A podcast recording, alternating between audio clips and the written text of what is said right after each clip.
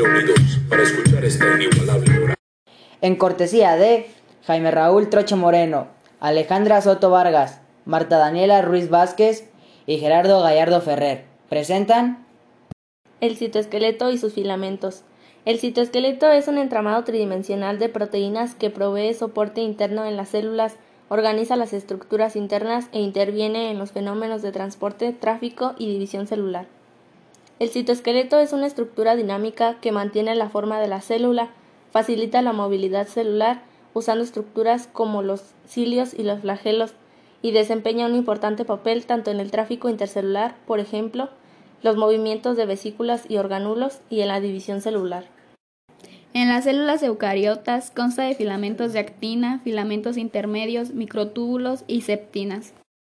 Microfilamentos, actina y miosina. Los microfilamentos se componen de dos cadenas de actina que forman una hélice. Su mayor concentración se encuentra justo por debajo de la membrana plasmática, porque una de sus funciones es mantener la forma de la célula.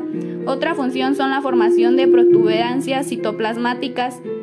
Participa en la unión intercelular o de células con la matriz, la transducción de señales, la movilidad de célula. En el caso de las células musculares y junto con la miosina, permite la contracción muscular.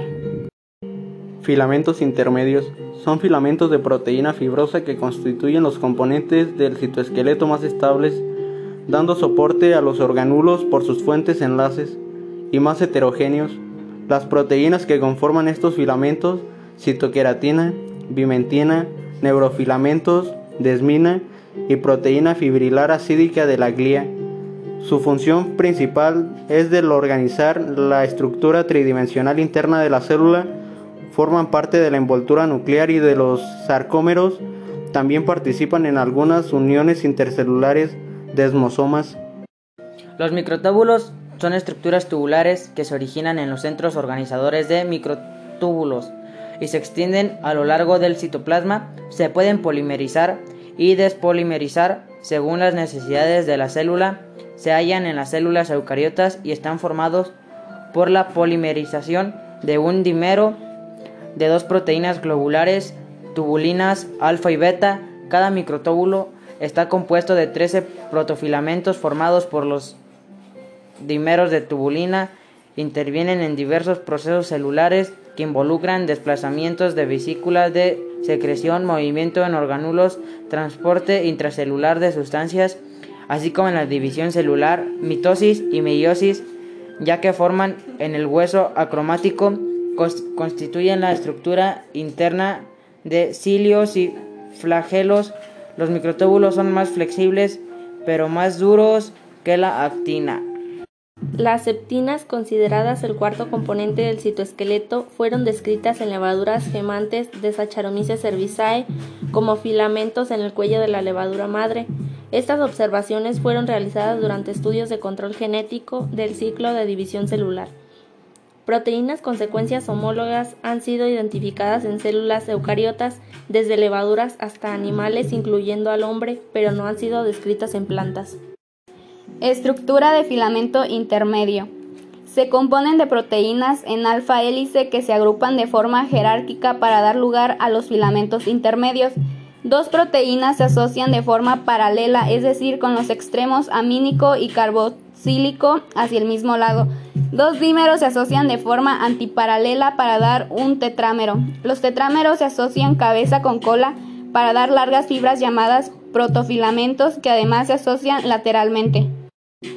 Su función principal es darle rigidez a la célula. Las funciones dependen de la composición y la localización de los filamentos. Las láminas nucleares, además de darle rigidez al núcleo, participan en la regulación de transcripción. Otros miembros, la queratina, participan en algunas uniones celulares, desmosomas y eridesmosomas. El citoesqueleto procariota.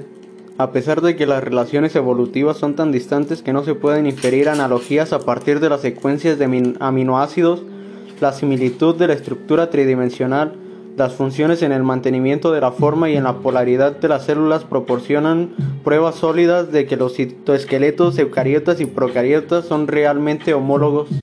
La FTSZ es una proteína del citoesqueleto de las bacterias que se ensambla en un anillo para mediar durante la división celular bacteriana. Es equivalente a la tubulina de la célula eucariota.